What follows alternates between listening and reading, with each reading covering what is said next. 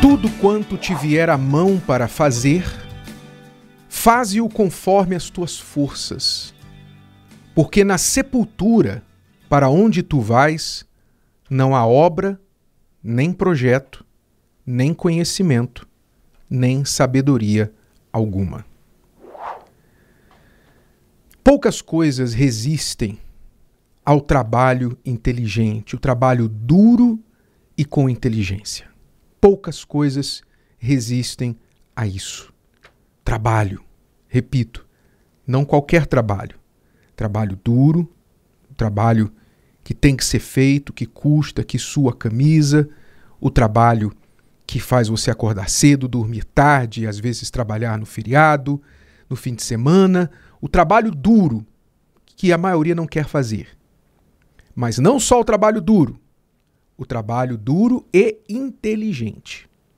Não adianta trabalhar duro, quebrando pedra, que não vai ter resultado algum. Mas é preciso fazer o trabalho duro com inteligência, com sabedoria.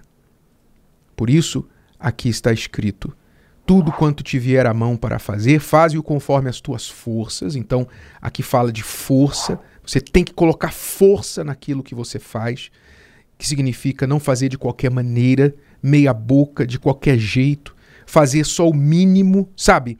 Quando na escola eu me lembro que os alunos, colegas de classe, muitos alunos, nos dias anteriores à prova, a gente conversava sobre a prova, sobre a matéria, o que, que ia cair na prova, o que, que não ia cair na prova, e um perguntava para o outro: aí, você está estudando? Como é que você acha que você vai nessa prova e tal? E sempre tinham alguns, havia alguns que falavam assim: não, eu, um C eu garanto.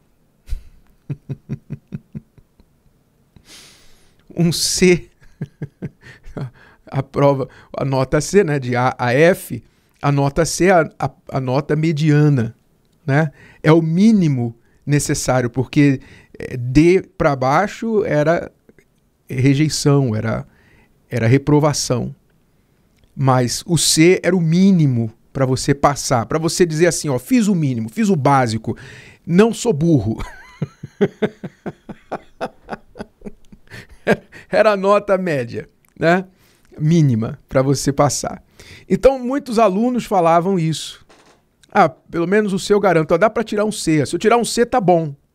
Ouvi muito isso nos meus anos de escola e eu nunca me conformei com isso. Nunca me conformei. Se eu não tirasse um A, eu ficava chateado. B mais para mim não era suficiente. Eu queria tirar o A. Não é por questão de orgulho, era por questão de, de entender, poxa, o que, que eu estou fazendo aqui? Eu passo horas na escola, o que, que eu estou fazendo aqui se, eu não, se não for para aprender?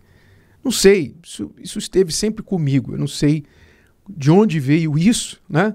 Graças a Deus, eu dou graças a Deus que isso esteve sempre comigo.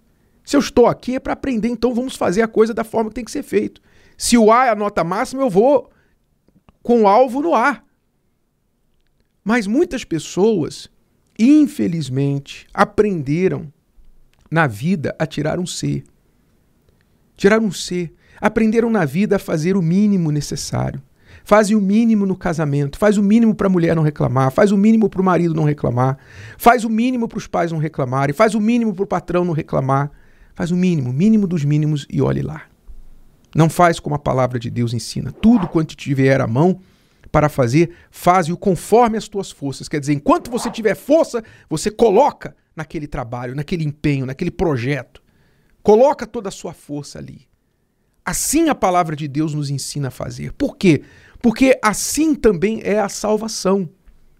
Está escrito, o Senhor Jesus disse que aquele que quer entrar no reino dos céus tem que fazer violência, tem que tomar posse com força. Só aqueles que se esforçam entram nele. Então, se a pessoa acostuma a não se esforçar nas áreas pequenas, mínimas da vida, como é que ela vai se esforçar para, pela maior? Que é a salvação, que é a entrada no reino dos céus. Então, essa essa moda, essa forma de pensar, ah, faz o mínimo, está bom, já está bom, tá bom, tá bom, tá bom. Faz o mínimo, tá bom. Essa, essa forma de pensar é a receita para o inferno aqui na terra e depois dessa terra também. tenha certeza disso. Escute esse conselho. Porque se você quiser ter sucesso nesta vida e na próxima, você tem que aprender a fazer as coisas com todas as suas forças. Ou faça ou não faça. Não existe mais ou menos. Ou faça ou não faça. Prefira não fazer do que fazer de qualquer forma, de qualquer maneira. Se não vai fazer direito, então não faça. Assim tem que ser a nossa forma de viver, a nossa forma de vida. Então, o versículo fala de forças, mas também fala de projeto. Quer dizer, aí começa a inteligência, o trabalho da inteligência. Para onde tu vais, na sepultura, para onde tu vais, não há obra, nem projeto, nem conhecimento, nem sabedoria alguma. Ou seja, aqui, deste lado, você tem que usar de sabedoria, conhecimento e fazer projetos. Você tem que fazer projetos. Você tem que usar de sabedoria. Você tem que buscar conhecimento para que o seu trabalho não seja apenas braçal, não seja apenas para suar a camisa. Como diz o texto em outra parte, que quando o machado não está afiado, então o lenhador tem que fazer muita força. Você entende isso? Se o machado não estiver afiado, o lenhador tem que dar muitas machadadas. Mas se o machado estiver afiado, quer dizer, se ele fez o trabalho antes das machadadas, se ele foi lá e afiou o machado, afiou bem afiadinho, trabalhou e afiou aquele machado da melhor forma, então quando ele der uma machadada, aquele machado vai cravar no, no tronco da árvore e vai ser necessário menos machadadas. Deu para entender? Assim, é o trabalho da inteligência junto com a força.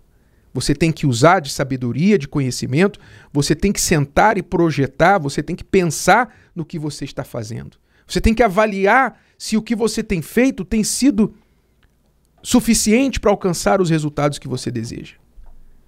Chega um momento que a gente tem que parar e pensar assim, por exemplo, fim de ano.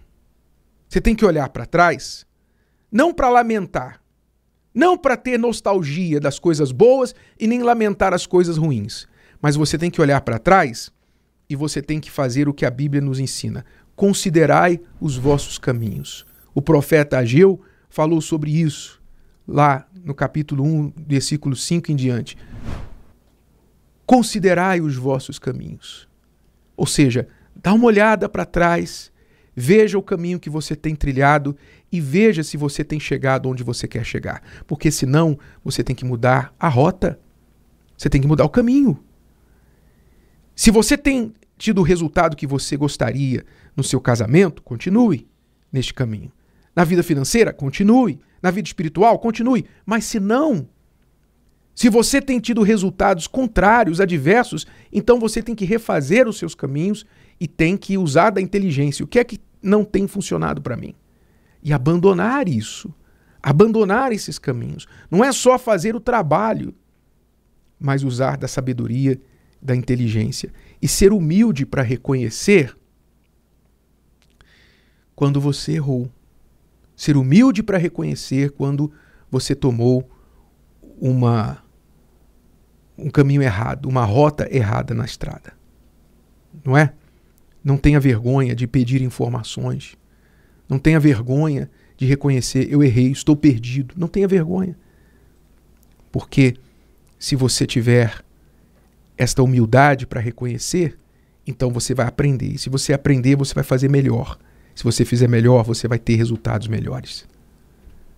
Então, tudo o que você fizer, faça com toda a sua força. Poucas coisas na vida resistem o trabalho duro e inteligente. Poucas coisas na vida resistem o trabalho duro e inteligente. Guarde isso com você. Então, espante a preguiça da sua vida, do seu corpo, da sua mente. Espante a preguiça. Espante também a preguiça de buscar conhecimento, de buscar uma inteligência, um caminho melhor, de aprender com seus erros e com os erros dos outros e principalmente com a palavra de Deus. Espante essa preguiça.